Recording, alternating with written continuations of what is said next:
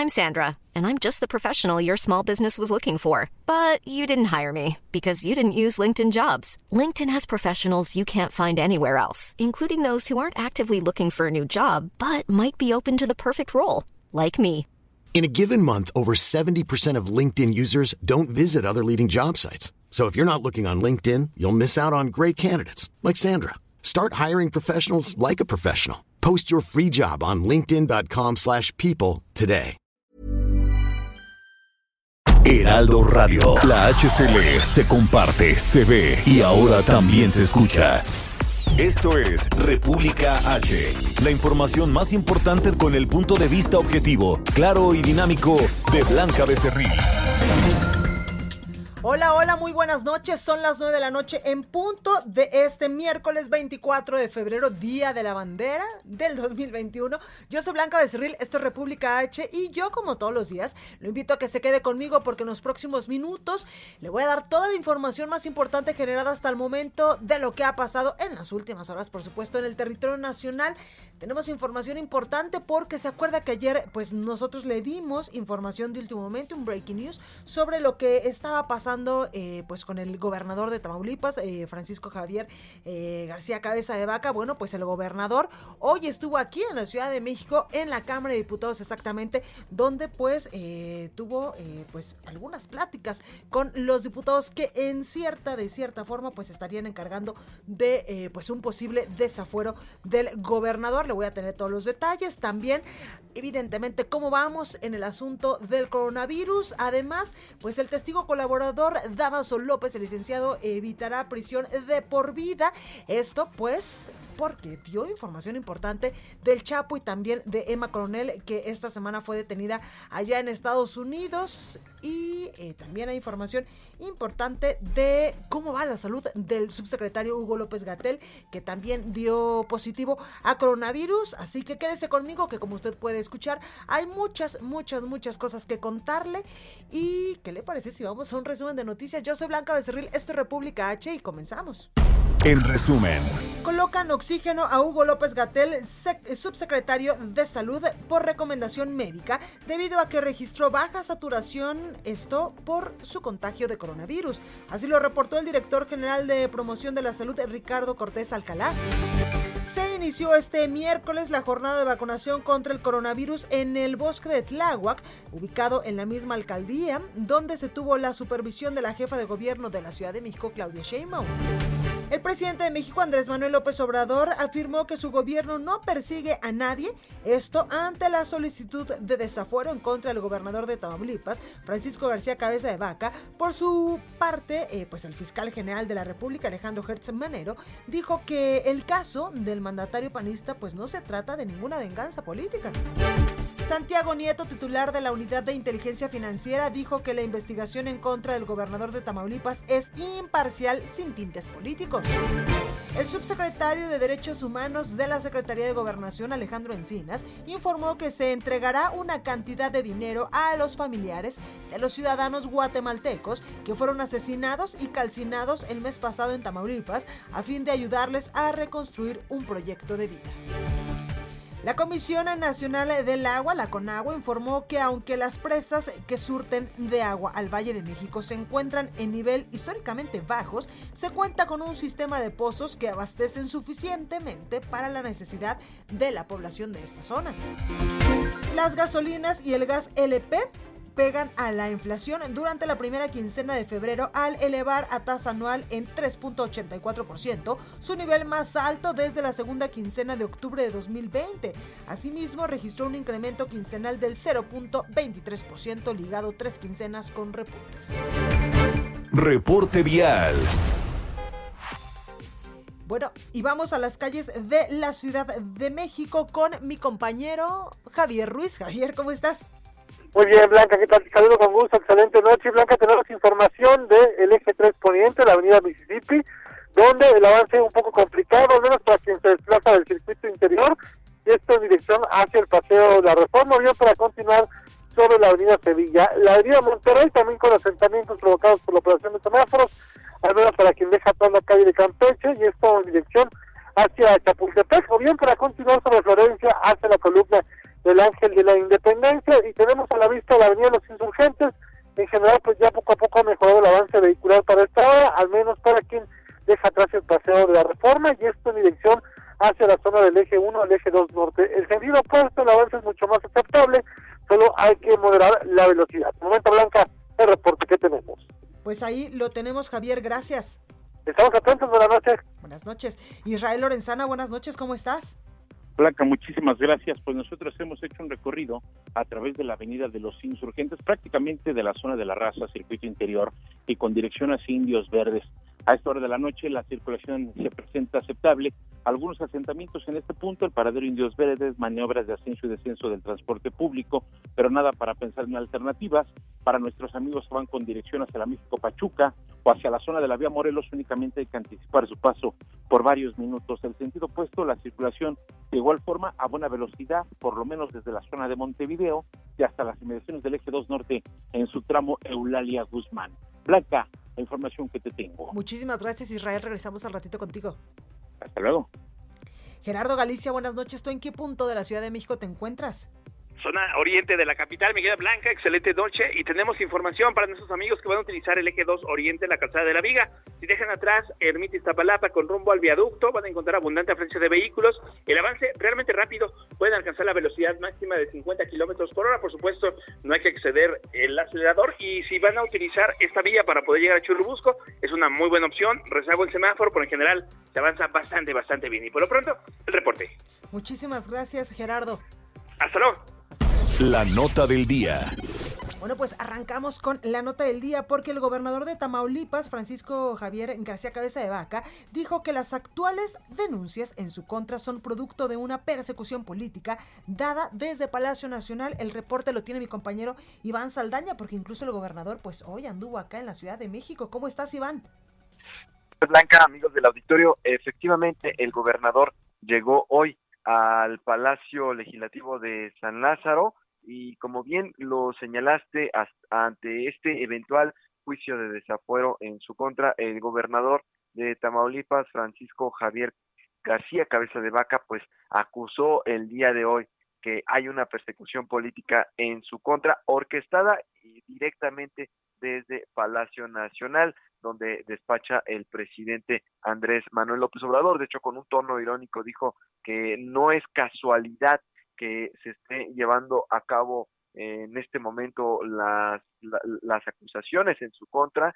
Eh, lo ve también por el tema electoral, dijo. Eh, y pues bueno, desde la Cámara de Diputados, el mandatario local argumentó que el gobierno federal ha querido inmiscuirse en las acciones del gobierno de Tamaulipas y están y pues dijo están muy molestos en el gobierno federal porque pues él no se ha doblegado según él también eh, señala que eh, porque Tamaulipas, una de, una, una de las acciones de Tamaulipas que los ha molestado es que ha defendido la generación de energías limpias ahorita en el marco de la discusión de la reforma en materia eléctrica eh, y porque él es uno de los fundadores de la Alianza Federalista de Gobernadores de Oposición.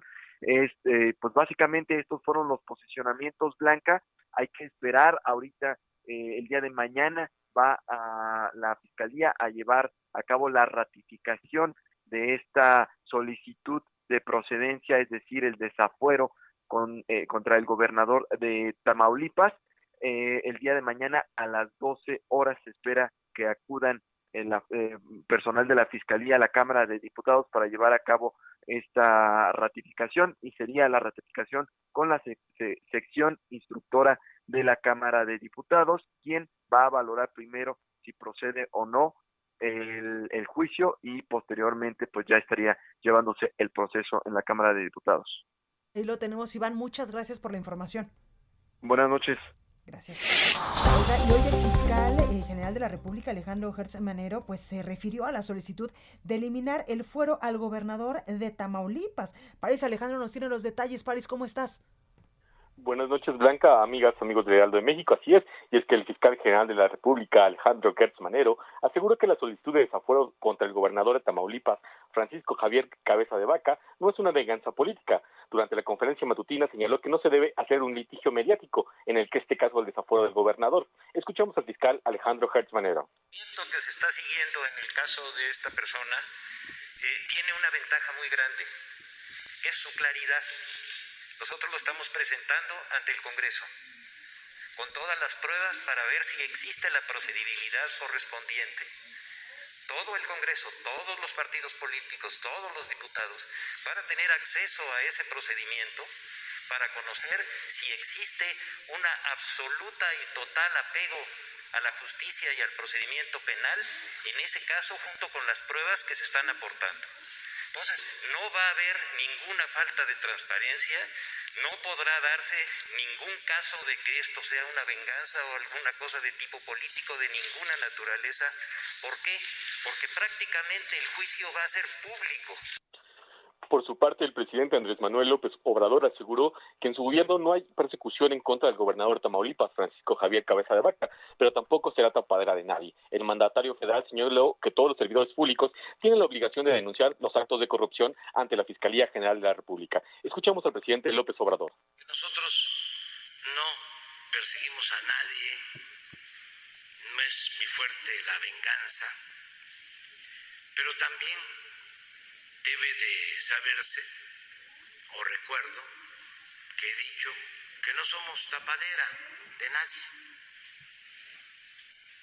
La instrucción que tienen los servidores públicos del gobierno es que si hay una denuncia por corrupción, que no se tape nada está en manos de la sección instructora de la Cámara de Diputados y la Fiscalía respetará la autonomía del Congreso y sus criterios. Blanca, esta es la información. Gracias, Paris. Buenas noches. Buenas noches. Oiga, y esta mañana desde Ciudad Victoria, eh, Tamaulipas, donde pues eh, celebró o conmemoró el Día de la Bandera el gobernador Francisco Javier Cabeza de Vaca, pues dio un mensaje de lo que él llamó eh, pues estas filtraciones mediáticas de supuestas acusaciones en su contra. Escuchemos parte de lo que decía esta mañana el gobernador de Tamaulipas, momentos antes de venir a eh, pues la Ciudad de México a, a, estas audiencias que tuvo allá en la Cámara de Diputados. Precisamente el día de ayer, cuando supuestamente honramos al apóstol de la democracia, me enteré, al igual que ustedes, por una filtración ilegal del coordinador parlamentario de Morena en la Cámara de Diputados, que la Fiscalía General de la República ha solicitado mi desafuero. Como lo he dicho reiteradamente, en mi vida privada y pública siempre me he conducido conforme a la ley.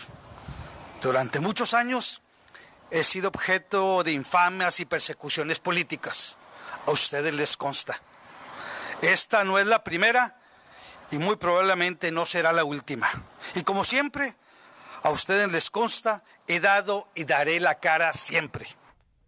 Bueno, pues ahí parte de lo que decía en este mensaje el gobernador Francisco Cabeza de Vaca, después de que ayer el, eh, pues el presidente de la Junta de Coordinación Política en la Cámara de Diputados difundiera pues esta, esta, eh, pues esta carta que le envía la Fiscalía General de la República respecto a un posible desafuero del gobernador. Oiga, y para hablar de estos temas tengo en línea telefónica a Francisco Burgoa, abogado constitucionalística, constitucionalista, perdón, y quien sabe, por supuesto, muchísimo a este tema. Eh, abogado, ¿cómo está? buenas noches.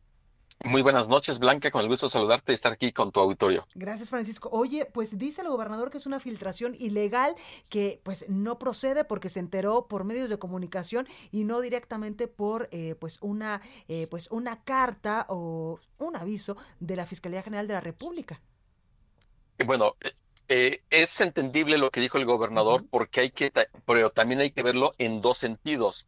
Uno, lo que tiene que ver estrictamente con la carpeta de investigación que inició la Fiscalía General de la República y con todas las diligencias que conlleva esta carpeta de investigación. Eso es uno. Y dos, lo que tiene que ver con la solicitud que hizo la Fiscalía General de la República a la Cámara de Diputados para que se inicie en su contra la declaración de procedencia, lo que coloquialmente conocemos como el desafuero.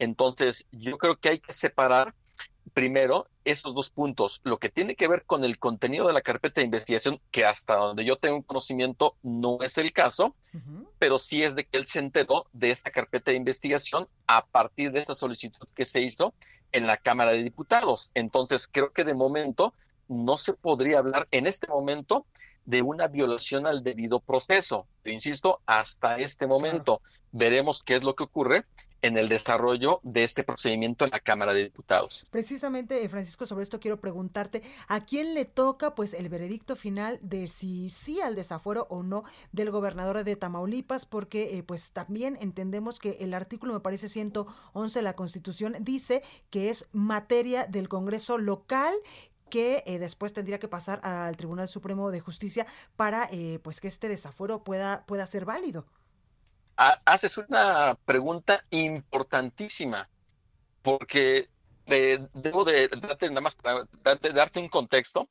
Fíjate que durante la vigencia de la constitución que tenemos, solamente ocho son los desafueros que han culminado en la Cámara de Diputados. Solamente ocho, ocho, los cuales, pues la verdad es que son muy pocos, o tenemos servidores públicos muy honestos. Digo, ese es un punto, ¿verdad? Ahora, ¿qué es lo que pasa con esta, este inicio de esta declaratoria de procedencia que se hizo, número uno, debo de decirte que es un hecho inédito en la historia de nuestro país, porque estos ocho desafueros que había comentado solamente habían sido a senadores o a diputados, pero nunca a un gobernador. De hecho, el antecedente más o menos parecido fue Andrés Manuel López Obrador como jefe de gobierno del Distrito Federal en el año 2005, pero finalmente no era un gobernador, ¿Por qué hago este, este énfasis? Porque en este caso, la pregunta que tú haces es, a ver, si ahorita estamos con que se va a iniciar esta declaratoria de procedencia en la Cámara de Diputados y yo no tengo ninguna duda de que la Cámara de Diputados pues va a, a aprobarla, dado que tiene la mayoría morena. A través de la sección instructora, ¿no? La sección instructora que se integra por cuatro diputados, dos de Morena, uno del PRI y uno del PT, son los que primero deben de iniciar esta, eh, conocer este expediente, esa solicitud de la Fiscalía para determinar si existen elementos que presuntamente acrediten la responsabilidad, pero ojo, de ninguna manera ni la sección instructora ni el Pleno de la Cámara de Diputados deben de determinar la culpabilidad o no del gobernador de Tamaulipas en este caso, ni mucho menos deben de prejuzgar acerca de la acusación, porque eso le va a corresponder al juez que conozca el asunto.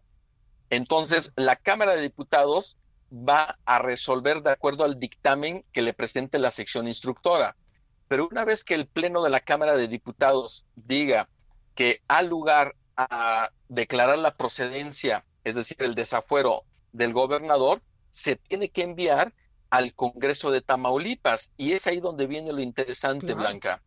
Es muy interesante eso porque ya como lo, apuntabas, el artículo 111 de la Constitución Federal va a establecer que se deberá de enviar a la legislatura, de, en este caso de Tamaulipas, para que en ejercicio de sus atribuciones procedan como corresponda.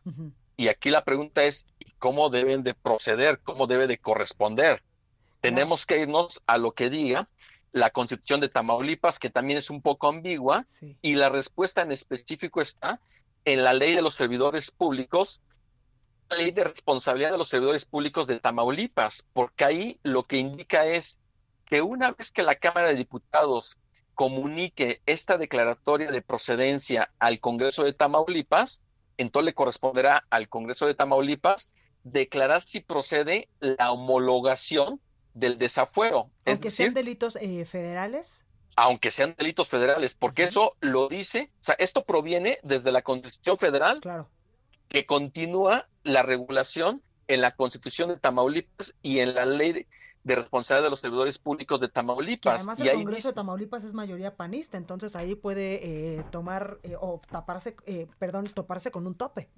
Absolutamente. El Congreso de Tamaulipas tiene 36 diputados, de los cuales el PAN tiene 23, Morena tiene 10, el PRI 2 y Movimiento Ciudadano 1. Entonces tiene una amplia mayoría para que en el momento que llegue la comunicación de la Cámara de Diputados al Congreso de Tamaulipas, dado que tiene el PAN mayoría, pues prácticamente ahí se detenga. Y yo es lo que percibo que así va a ocurrir y más que nos encontramos en este en un proceso electoral que aunque se quiera decir que esto no es motivo de creo que nos deja más inquietudes. Así es, Blanca.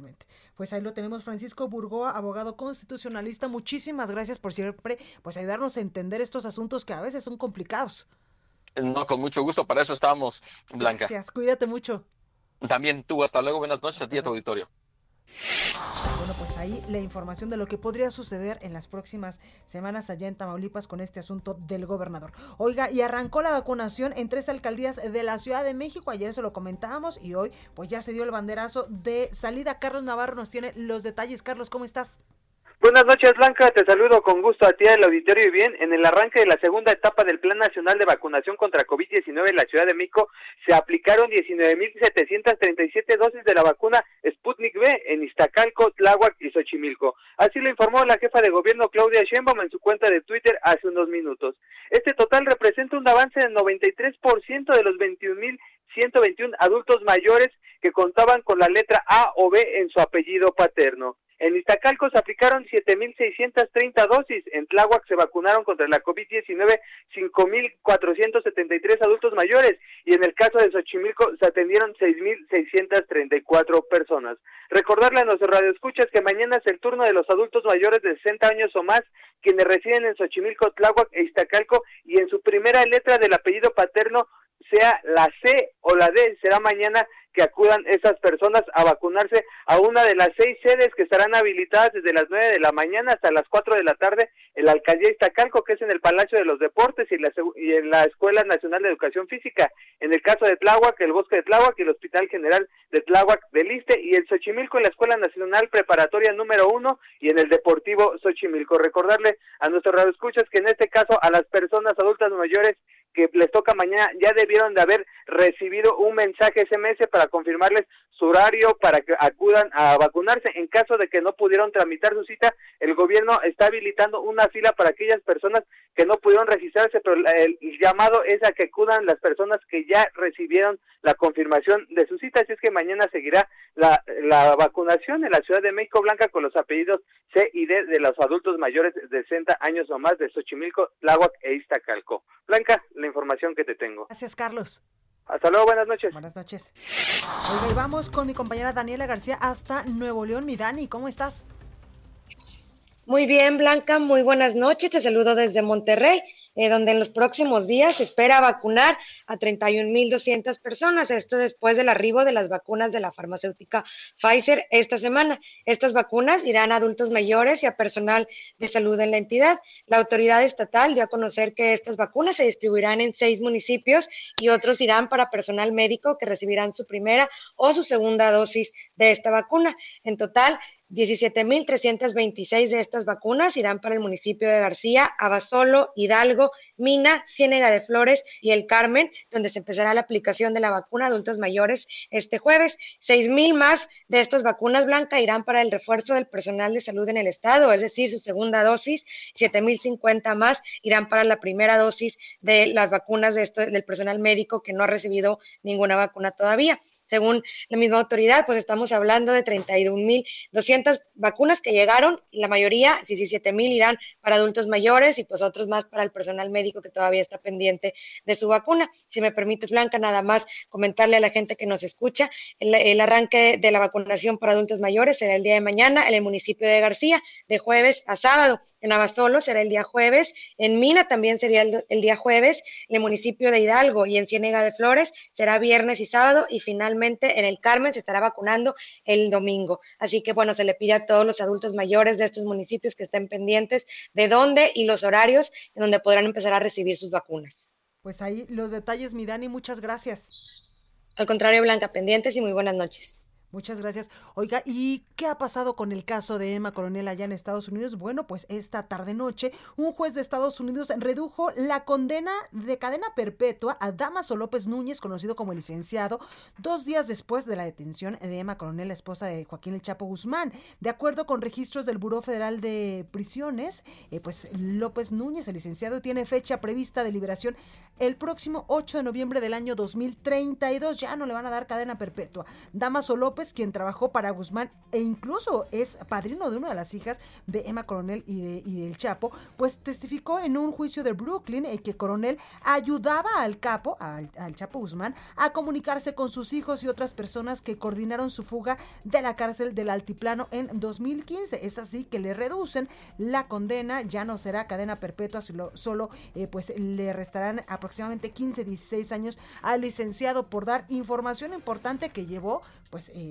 también a la captura de Emma Coronel, la esposa de Joaquín El Chapo Guzmán. Oiga, yo soy Blanca Becerril, esto es República H y ¿qué le parece si vamos a un breve corte?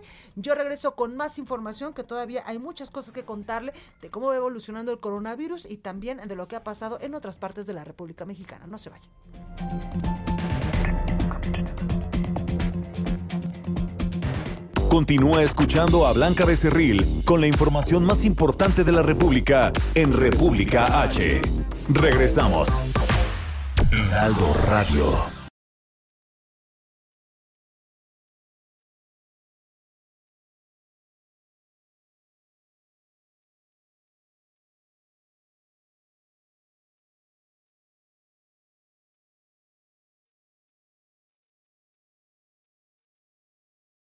Heraldo Radio. Estamos de regreso con la información más importante de la República en República H, con Blanca Becerril, transmitiendo en Heraldo Radio. En resumen. Las últimas 24 horas, México sumó 864 mm, casos nuevos de coronavirus, con lo que suman 1.006 eh, muertes de COVID-19, para un total de 182.815 fallecidos, de acuerdo con la Secretaría de Salud a nivel federal. La Secretaría de Salud dijo sobre la pretensión de algunas escuelas particulares de regresar a clases a partir del 1 de marzo que no está permitido el retorno a las aulas hasta que se declare el semáforo verde en las entidades, ya que una apertura precipitada podría incrementar los contagios. Con 289 votos a favor y 152 en contra y una sola abstención, concluyó una sesión de 17 horas a las 5 de esta madrugada. Se envió al Senado de la República la iniciativa preferente del presidente Andrés Manuel López Obrador, que modifica las reglas de la energía eléctrica en nuestro país para evitar al máximo la participación. La empresa Genoma Lab Internacional acordó con el SAT el pago voluntario de impuestos por 750 millones de pesos, resolviendo así las diferencias de criterios con la Administración General de Grandes Contribuyentes del Servicio de Administración Tributaria sin necesidad de buscar un litigio. Al encabezar en Iguala la ceremonia por el Día de la Bandera y los 200 años del Plan de Iguala, el presidente Andrés Manuel López Obrador señaló que la desaparición de los jóvenes de Ayotzinapa es una espina clavada en el alma, pues aún se desconoce qué fue lo que pasó. Apuntó también que aun cuando hay 82 detenidos, prevalece el pacto de silencio, por lo que hizo un llamado a quienes conozcan más datos que aporten información. Reporte vial. Bueno, y vamos con mi compañero Javier Ruiz a las calles de la Ciudad de México. Javier, buenas noches. Buenas noches, Blanca. Y ahora tenemos información de la avenida Doctor Río de la Loza, donde el avance vehicular pues ya ha mejorado y bastante, al menos para quien se desplaza del eje poniente de la avenida Cuauhtémoc, esto en dirección hacia el eje central Lázaro Cárdenas, o bien para continuar sobre Fray Teresa de Mier. El eje la avenida Anillo de Circunvalación, también únicamente ya con asentamientos provocados por la operación de, de semáforos, a partir del eje norte, y para llegar a San Pablo, más adelante para continuar el Cervando, finalmente Congreso de la Unión, también ya ambos bloques de carriles con circulación favorable, una vez que se deja atrás el eje 3 sur, y esto en dirección hacia el eje 1 norte, o bien para continuar hacia el circuito interior. De momento, Blanca, el reporte que tenemos. Muchas gracias, Javier. Descansa. Estamos atentos. Gracias. Buenas noches. Gracias. Israel Lorenzana, ¿qué punto de la Ciudad de México te moviste? Blanca, muchísimas gracias. Pues estamos ubicados aquí ya en el perímetro del Estado de México para ser precisos, la avenida Ingeniero Eduardo Molina al cruce con el río de los Remedios. Aquí algunos asentamientos, esto por el lento cambio de luces en los semáforos, pero nada para pensar en alternativas. Para nuestros amigos que van con dirección hacia la avenida Central Carlos Jan González o en el sentido opuesto hacia la zona de Centenario. En este último punto también tenemos carga vehicular con dirección hacia el perímetro de Martín Carrera, pero no hay que abandonar esta arteria, superando 5 de mayo la circulación mejora también con dirección hacia Ferrocarril Hidalgo. El sentido opuesto a buena velocidad a partir de las zonas de desfogue y con dirección hacia la zona de la vía Morelos. Blanca, la información que te tengo. Muchísimas gracias Israel, descansa. Muy buenas noches. Bueno, y vamos con mi compañero Gerardo Galicia, que creo que ya nos colgó. Gerardo, ¿ya me escuchas ahí? Acá seguimos, Miguel Blanca. Hola. Excelente noche. Y tenemos reporte para nuestros amigos que van a utilizar el eje 4 sur. Si dejan atrás Tlalpan rumbo a Churubusco, van a encontrar eh, carga vehicular abundante, cada vez es menos y el avance extraordinario. Buena opción para poder llegar al circuito bicentenario. De hecho, se puede alcanzar la velocidad máxima de 50 kilómetros por hora. Solo hay que manejar, por supuesto, con mucha precaución. Pero el eje 4 sur ya es una muy buena opción para quienes se dirigen hacia la zona de Iztacalco, incluso para poder llegar al perímetro de Iztapalapa. Y por lo pronto, el reporte. Muchísimas gracias, descansa, amigo. Gracias, hasta luego. Igual. Bueno, llegó el momento de hablar de narrativas del combate a la corrupción en esta ocasión con Claudio Flores Tomás, vicepresidente de eh, pues una consultora especializada en investigación de mercado y opinión pública, Lexia. ¿Cómo estás? Y consultor político, por supuesto. ¿Cómo estás, mi Claudio? Mi querida Blanco, un placer estar aquí esta noche en República H contigo para así platicar acerca de las narrativas del combate a la corrupción. Totalmente. Oye, ahorita que leí todo tu cargo dije, ay, canijo, qué importante. Querida amiga, mi cargo más importante es ser tu amigo. Eres un lindo, muchísimas gracias, mi Claudio. Oye, pues cuéntame cómo vamos en el asunto de la corrupción, que el presidente Andrés Manuel López Obrador ha reiterado que es uno de sus principales objetivos, el principal objetivo de estos seis años de gobierno, y también mucho se ha dicho que a partir de que él está, pues unos dicen que se agravó el asunto de la corrupción y otros dicen que va a la baja. ¿Tú cómo lo ves? Y esa, y esa es la guerra de narrativas, precisamente, Blanca. No olvidemos, como señalas muy bien, que en la causa del combate a la corrupción fue uno de los asuntos que llevaron al poder al candidato, al entonces candidato a la presidencia Andrés Manuel López Obrador. Sabemos que es un componente importantísimo de su gestión de gobierno y sin embargo hay grandes, grandes, digamos, combates, luchas respecto a si este gobierno verdaderamente está logrando, digamos, terminar con la corrupción como de alguna manera se está planteando o por el contrario está agravándose la problemática y esto se ve digamos, eh, sometido en esta última semana a un gran debate derivado de la de los resultados que presentó la Auditoría Superior de la Federación y desde luego la reversa que se hace particularmente sobre el caso del costo de la cancelación del nuevo aeropuerto internacional de la Ciudad de México que estaba asentado, digamos, por allá hacia Texcoco. Y además, otra nota que sale, que es esta reacción negativa que tuvo la titular de la Secretaría de la Función Pública, Irmeréndira Sandoval, respecto a una posible negación de acceso a instalaciones y archivos, que después me parece que también hubo un replanteamiento de la Auditoría Superior de la Federación sobre el tema. Esto que genera, Blanca, una gran lucha de dos posiciones distintas, dos narrativas diferentes. Por una parte tenemos la narrativa del gobierno federal del presidente López Obrador, que ha hecho del combate a la corrupción un tema clave en su gobierno en términos de comunicación. Sin embargo, sus críticos dicen que ha salido más opaco y más irregular que incluso el expresidente Enrique Peña Nieto. A pesar de esto, el gobierno mantiene su narrativa, lo ha hecho de manera muy efectiva, Blanca. Hay que reconocer que la comunicación del gobierno federal le ha ayudado a mantener una alta tasa de aprobación entre la ciudadanía, más o menos seis de cada diez ciudadanos, más o menos, dependiendo de con qué encuesta, con qué encuestadora, digamos, este, lo midas, tiene una aprobación del presidente, una aprobación de su persona como líder, a pesar de estos, eh, digamos, situaciones de corrupción eh, que se señalan por parte de la oposición. La oposición tiene el segundo gran discurso, dice que es un gobierno que no combate a la corrupción, sino más bien la estimula. ¿Por qué? Porque no está rindiendo cuentas, porque reserva expedientes y porque protege a sus cuates. Se señala particularmente al titular de la Comisión Federal de Electricidad, Manuel Bartlett, y a la pareja de Irma Eréndira Sandoval y John Ackerman, este, como casos por, eh, ejemplares respecto a la actitud que ha tenido el gobierno, verdadera o no, respecto al choque eh, de estas dos narrativas, corrupción o no corrupción. Y la pregunta con la que me gustaría cerrar esta reflexión, querida Blanca, es ¿cuándo va a afectar al gobierno y a la imagen de Andrés Manuel López Obrador esta guerra de narrativas sobre la corrupción? Sabemos que el gobierno ha sido muy hábil para hacer una estrategia de saturación e hipercomunicación. Pero la percepción mantener, acá pues diferente. ¿no? Pero la percepción de la gente, la percepción de las personas, de los ciudadanos, es aprobar al presidente, aprobar digamos, este, su liderazgo y me parece que estamos viendo una, una lucha brutal entre dos historias. ¿Cuál historia vamos a creer al final, Blanca, respecto a lo que está haciendo este gobierno? ¿Ha sido un gobierno que ha combatido a la corrupción o es un gobierno que ha permitido florecer a la corrupción? Totalmente. Oye, Claudio, y en este asunto, pues evidentemente desde el día de ayer está en todos los periódicos a nivel nacional y es una nota eh, pues que va avanzando conforme va pasando el tiempo y estas últimas horas el posible desafuero del gobernador de Tamaulipas, Francisco García Cabeza de Vaca, donde pues es, él dice que es una persecución política y por el otro lado la Fiscalía General de la República a través pues de este documento que eh, dice el gobernador le filtraron al presidente de la Jucopo allá en la Cámara de Diputados, lo acusan de varios delitos bastante graves, supuestamente. Graves, exacto, está acusado y eh, yo ayer escuché me parece que perdimos a Claudio Flores Tomás. Ahí lo tenemos ya. Perdón, aquí se me, se me fue un momento la, la, señal.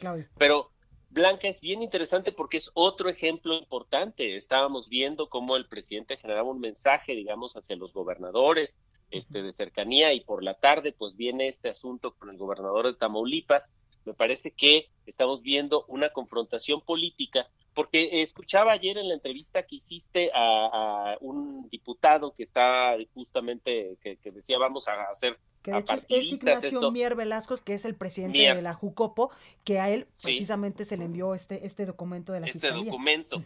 y, y, lo interesante de esto, eh, Blanca, es que se asume en el propio discurso pues que pareciera que el gobernador de Tamaulipas ya es culpable y, y no lo sabemos aún. Tenemos que ver en los juicios, las pruebas, etcétera, y no hay que olvidar que estamos en medio de una contienda electoral blanca y, va a haber mucho lodo. Faltan 100 días para llegar al 6 de junio, al día de la elección, y sabemos que va a ser una campaña, una, una elección muy sucia, una elección donde van a llover ataques, donde va a haber lluvias de lodo, combates y durísimos por el poder por las 15 gobernaturas y por la renovación de las cámaras, de la Cámara de Diputados, etcétera. Entonces, esto también ensucia un poco el contexto respecto a la justicia, porque sabemos que hay una lucha política de fondo muy grande que está dándose en nuestro país y que vamos a ver muy probablemente, este es uno de varios casos donde vamos a ver eh, tratar de que se, se muestre el poder que está teniendo el gobierno para, para combatir la corrupción. Vamos a ver cuál historia gana querida Blanca. Y también te da eh, pues un punto respecto a todo este discurso que ha manejado el presidente Andrés Manuel López Obrador, incluso desde que era candidato hace muchísimos años, de que pues los gobiernos anteriores eran los malos, de que los gobiernos anteriores pues dejaron un país en declive, porque además yo leo y leo, Claudio, las posibles acusaciones de la probable comisión de estos delitos del gobernador de Tamaulipas, donde se le acusa supuestamente de delincuencia organizada, de operación con recursos de presidencia ilícita y de fraudación fiscal que son bastante graves. Equiparada. Exactamente. Son, son tres acusaciones muy graves. El gobernador se está defendiendo diciendo que esto es un ataque político por el liderazgo que ha tenido en la alianza de los gobernadores. del gobierno. y no olvidemos que el gobierno de Tamaulipas, Blanca, fue de los gobiernos que desmintió el asunto de la quema del pastizal que había generado el, el, apagón de la Comisión Federal de Electricidad, etcétera. Entonces sí parece ser un enemigo del presidente, un enemigo de este gobierno y por lo tanto pues va a sufrir los embates políticos para atacarlo. Por otra parte, hay quien dice que esto le puede dar al gobernador de Tamaulipas un camino de oro rumbo a una posible candidatura presidencial para la elección federal presidencial que sigue después de este de este 2021 en de 2024. Bueno, pues este asunto literal va a dar mucho de qué hablar y se va a poner bueno, bueno, porque como tú dices, estamos en medio de un proceso electoral y cuando todo mundo pensaba que esas triquiñuelas y esas cosas ya no se utilizaban y ya no se usaban, mira lo que pasa. Así es, eh, Blanca, así que es, está la moneda en el aire, pero lo que es seguro es que esta no es la última historia que vamos a escuchar de posibles persecuciones y entre comillas a casos de corrupción en medio de esta elección rumbo al 6 de junio. Faltan 100 días, 99 días en realidad. Entonces vamos a ver todavía mucho, muchas historias y mucho lodo, eh, digamos, este, ensuciar la conversación pública. Pues ahí lo tenemos. Muchísimas gracias, Claudio Flores Tomás, socio vicepresidente de Lexia y también, por supuesto, consultor político y amigo de esta casa. Gracias. Muchas gracias, Blanco. Un placer estar aquí contigo en República H. Cuídate mucho, mi Claudio. Hasta luego. Oiga, ¿y qué le parece si vamos con Arturo Ávila, quien es presidente de IBN, Via Analytics también y experto en seguridad nacional por la Universidad de Harvard, que pues siempre también es nuestro colaborador. Arturo, ¿cómo estás? Blanca, con el gusto de saludarte, por supuesto, y con el gusto de saludar a tu auditorio. Muy buenas noches. Gracias, Arturo. Yo cuéntame, ¿qué nos traes hoy? Fíjate que publicamos en el Heraldo de México una investigación documental bien interesante que está relacionada con las mujeres en el crimen organizado y por supuesto con la detención de Emma Coronel. Y bueno, eh, como todos lo sabemos, la detención de la esposa del Chapo Guzmán el pasado lunes en Virginia eh, nos deja básicamente una investigación muy interesante que parece que adivinamos las intenciones del FBI porque en la publicación que hicimos en el Heraldo de México, justamente de este tema, es de gran relevancia, empezamos a abordar cómo es que participaban las mujeres en el crimen organizado y que ha sido un tema bien poco estudiado, Blanca, por las autoridades en materia de seguridad, no solamente en México, sino a nivel internacional. La detención, sin duda, siente un precedente en la dinámica entre la justicia norteamericana y las organizaciones criminales mexicanas. Fíjate, Blanca, nunca antes se había realizado una detención en contra de la pareja de un líder criminal. Sin embargo, parece que Emma Coronel eh, es considerada una pieza clave para entender a las organizaciones mexicanas por la información con la que cuenta. Es evidente que el FBI Blanca requiere información sobre las nuevas dinámicas del crimen organizado y sobre el mismo cártel de Sinaloa, porque esta organización, ya lo sabemos, y por supuesto el cártel Jalisco Nueva Generación, son las que están enviando la mayor cantidad de fentanilo al país norteamericano. Así es que el papel de las mujeres en estas organizaciones es un tema bien interesante. Como podemos observar en esta publicación, las mujeres actúan, algunas de ellas como operadoras dentro de las organizaciones criminales y tienen un lugar específico en la estructura, son parte del negocio del narcotráfico al participar en actividades como el narcomenudeo, la producción de drogas, el halconeo e incluso muchas de ellas envían eh, cargas de droga a otros países. Sin embargo, también tenemos ejemplos de liderazgo en las organizaciones en otros países y este tema se vuelve muy interesante, por supuesto, Blanca. Totalmente. Oye, eh, Arturo, como tú bien lo dices, son las mujeres que también en algunos momentos pues eh, toman las riendas de estas eh, organizaciones criminales en el país y casi todas o son reinas de belleza o se dedican a algo similar. Así es, fíjate, te voy a dar unos ejemplos bien interesantes. Por ejemplo, Elba Nidia, que era conocida como la China, claro. conocida como la jefa de plaza del brazo armado del cártel de Sinaloa, Los Salazar. Otro ejemplo también interesante, Heréndira Arellano Félix, fue líder del cártel de Tijuana. La madre del líder del Marro fue la que operaba financieramente el cártel de Santa Rosa de Lima y por supuesto la esposa de Héctor Beltrán Leiva, conocida como la señora, tomó el liderazgo del cártel después de la detención de su esposo. Así que, como bien lo dices, Blanca, algo similar ocurrió con Emma Coronel y a pesar de que en repetidas ocasiones se subestima la participación de la mujer en estas organizaciones, sin lugar a dudas juegan un papel clave. Conocen la operación, conocen a sus parejas y se empapan de negocio. En el caso de Emma Coronel, Estados Unidos incluso argumenta que ayudó en la fuga del Chapo Guzmán y esto, por supuesto, es un tema bien interesante para entender los factores de la narcocultura y, por supuesto, los papeles que juegan las relaciones sentimentales y familiares en este tipo de casos de crimen organizado. Totalmente, pues ahí lo tenemos Arturo Ávila. Muchísimas gracias como siempre. Todo lo contrario, Blanca, te mando un muy fuerte abrazo a ti, a tu auditorio y por supuesto, como siempre, escuchando República H. Gracias, Arturo, cuídate Hasta mucho. luego. Oiga, ¿y qué vamos a poder leer el día de mañana en el Heraldo de México? Antonio Bautista, coeditor de Estados, nos dice de qué va el periódico mañana. ¿Cómo estás, Antonio? Blanca, ¿qué tal? Muy buenas noches. Te saludo a ti, los escuchas del Heraldo Radio aquí en República H. Bueno, pues mira, eh, este tema ha sido eh, muy polémico esta semana, el retorno a clases, sobre todo en las escuelas privadas, pero resulta que hay un, hay un estado del país que sí tiene esta eh, modalidad de híbrido entre clases semipresenciales y pues les ha dado resultado porque hasta ahorita ningún estudiante de primaria, secundaria, jardín de niños se ha contagiado. Estamos hablando de Coahuila, mañana tenemos todos los datos, por lo menos son 130 escuelas las que tienen esta modalidad. Y eh, tenemos todos los detalles porque es un ejemplo de que pues están logrando hacer un ejercicio eh, educativo pensando precisamente en esta eh, esta pandemia que ya se ha prolongado para los estudiantes más pues ya cerca de un año sin, sin clases. Entonces tenemos esta esta entrevista. Y también mañana conversamos con Raúl Morón Orozco el precandidato de Morena al gobierno de Michoacán. Bueno pues él nos platica de cómo ve el estado cuál es el diagnóstico que está teniendo ahorita y sobre todo eh, lo que está haciendo eh, para tratar de entender y eh, eh, buscar la unidad en, en el Estado. Y bueno, también en el Estado de México, Blanca, por último vamos a tener eh, que, eh, pues, el, Congreso del Estado había autorizado 400 millones de pesos para eh, comprar vacunas, pero como está muy difícil adquirirlas en este momento, se va a destinar el dinero a insumos para atender la pandemia. Tenemos los detalles mañana en las páginas del Heraldo de México, Blanca. Nuevos Antonio, gracias como siempre. Buenas noches. Buenas noches. Oiga, y en el marco de la visita que realizó hoy el presidente Andrés Manuel López Obrador a la ciudad de Iguala, esto en Guerrero, con motivo de la celebración del Día de la Bandera, resultó herida una mujer que protestaba contra la candidatura de Félix Salgado Macedonio a la gubernatura de ese estado de la República. Y nuestro eh, compañero Francisco Nieto nos tiene todos los detalles. Francisco, ¿cómo estás?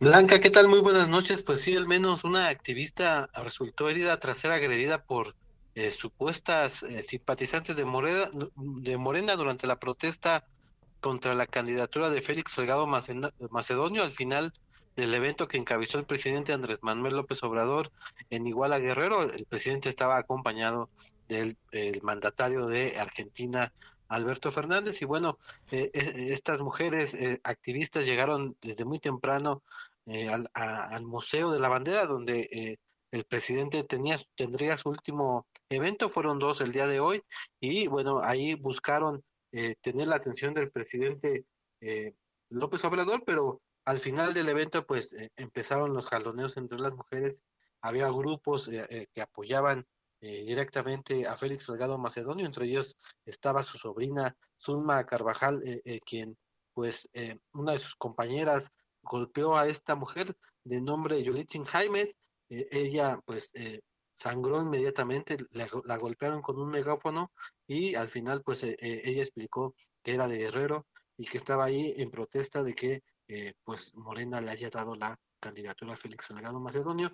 No pasó a mayores, más que después ya llegó eh, pues la atención para esta mujer eh, que se le abrió la frente y bueno pues así concluyó este evento en Guerrero donde el presidente pues encabezó el Día de la Bandera. Pues ahí la información Francisco, muchas gracias. Buenas noches. Gracias. Y es que precisamente hemos estado buscando durante eh, pues eh, ya varias horas a Yolitzin Jaimes, quien es la activista que fue agredida en esta manifestación frente pues al presidente Andrés Manuel López Obrador y a su homólogo de Argentina, Alberto Fernández, en Iguala, allá en Guerrero, donde pues estaba conmemorando el Día de la Bandera. Sin embargo, pues lamentablemente no nos ha podido contestar Yolitzin Jaimes para saber pues también su versión de los hechos. Y es que eh, llegó un momento álgido donde precisamente estaba estas activistas en contra de la candidatura de Félix Salgado Macedonio como eh, pues el candidato, posible candidato a la gubernatura de Guerrero y eh, pues estos, estas chicas de Morena. Oiga, ya tenemos precisamente a Yolitzin y Jaimes. Yolitzin, buenas noches, ¿cómo estás? Bueno.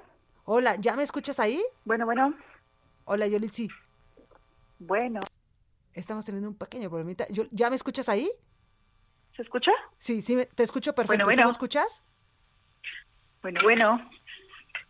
No, creo que el, el, cablecito es el que no nos está funcionando bien, nos está jugando una mala broma esta tecnología, pero Yolitzi, ¿ya me escuchas ahí? Bueno, bueno. ¿Me escuchas?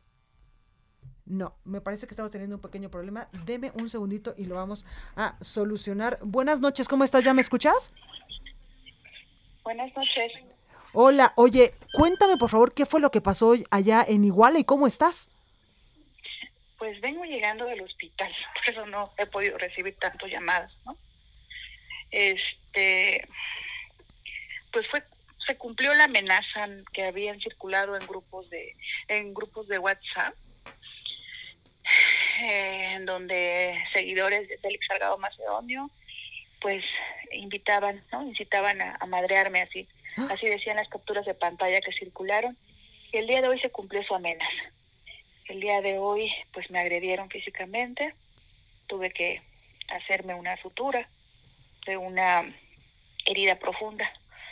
Y bueno, pues aquí, aquí estoy respondiendo ya a las entrevistas. Eh, Esto pasó en la ciudad de Iguala, en el marco de la visita del presidente Andrés Manuel López Obrador. Oye, ¿y cómo estás emocionalmente? Eh, evidentemente es algo fuerte lo que te pasó hoy.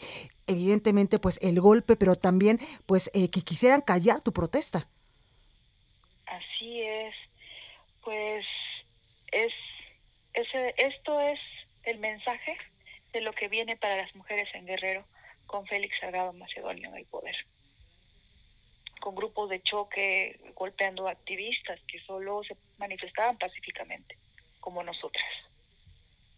Claro, ¿esto te da más fuerza para seguir con tu movimiento?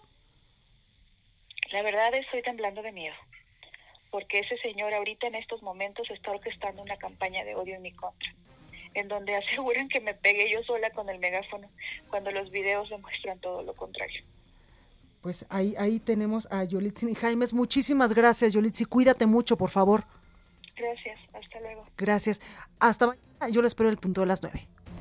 Esto fue República H, la información más importante de lo que pasa en el interior de la República, con el punto de vista objetivo, claro y dinámico de Blanca Becerril. Continúa escuchando Heraldo Radio, donde la H suena y ahora también se escucha. Una estación de Heraldo Media Group. Heraldo Radio. Planning for your next trip?